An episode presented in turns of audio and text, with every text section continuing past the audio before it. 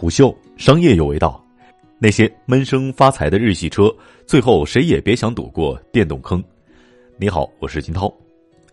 能在车市寒冬当中卖到加价提车，以至于厂商都不得不官方上调指导价的，有且只有雷克萨斯。众所周知，日系车在电动化方面一直不太积极，尤其是全身心高举混动大旗的丰田，当然也包括了丰田旗下的雷克萨斯。但混动有自己的当下优势，也有自己的未来天花板。中欧市场对于平均碳排放的标准一步步提高，仅靠油电混动一点点的提高热效率，还不如碳排放为零的电动车直接拉低平均值来得快。本月早些时候，丰田和比亚迪敲定成立合资公司，紧随其后的二零一九广州车展，雷克萨斯推出了品牌历史上第一款量产纯电动车 UX 三百一。听名字就知道，UX 三百 E 并不是一辆全新出炉的电动车，而是雷克萨斯紧凑级 SUV 车型 UX 的纯电版本。三百意味着它的动力性能要比燃油混动版 UX 二六零 H 还要高一级，E 代表着它搭载的是纯电动力。雷克萨斯中国并没有公布 UX 三百 E 的动力和续航数据，不过在海外资料当中，雷克萨斯 UX 三百 E 的电池容量被标注为五十四点三千瓦时，NEDC 标准续航四百千米，一台前电机供应二百零一马力和三百牛米的峰值输出，支持五十千瓦的直流快充，可以在五十分钟充足电量。考虑到 UX 三百一如果引入国内，大概率会是进口，海外版本的性能数据是有参考价值的。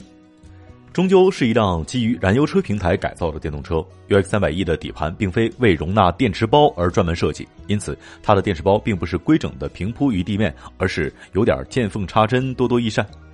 电池包在后排座椅下方向上凸起，并占用了后排座位的下方空间。不过，其实混动版的 UX 二六零 H 的电池组就布置在这里，所以纯电版的 UX 三百 E 的后排设计已经有所准备，也就不需要为纯电版的电池组做太多的牺牲了。不过，电池包整体相对于底盘也有部分向下突出，这在雷克萨斯官方给出的车架加强说明图中被清晰的展示了出来。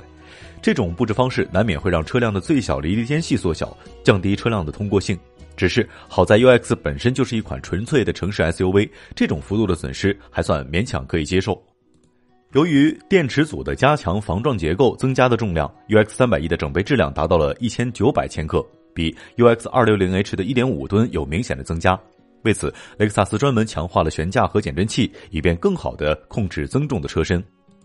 没有了燃油或混动车必须的排气系统 ux 三百 e 拥有雷克萨斯史上最平整的底盘，整个车底都被盖板所覆盖，以降低空气阻力。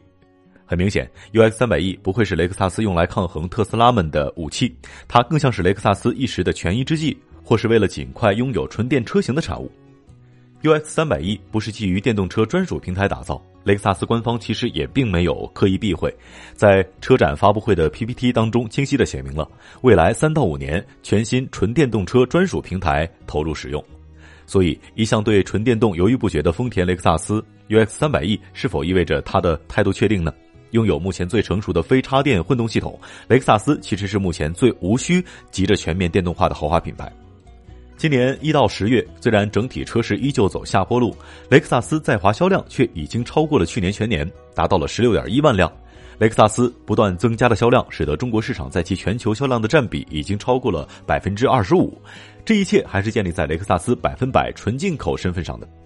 对于未来的新能源动力，雷克萨斯依然坚持四种新能源平行发展：当家的油电混动非插电，即将到来的插电混动、纯电动和氢燃料电池。和之前相比，只不过多了一个纯电。无论是 UX 三百一，还是未来的新平台电动车，都只是雷克萨斯未来动力中的一种，而非全部。雷克萨斯计划到二零二五年为旗下所有的车型提供电气化版本。这个电气化版本可以是上述四种新能源中的任何一种。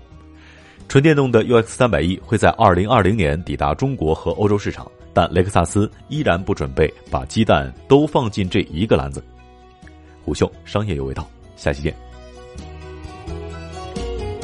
虎嗅商业有味道，本节目由喜马拉雅、虎嗅网联合制作播出，欢迎下载虎嗅 APP，关注虎嗅公众号，查看音频文字版。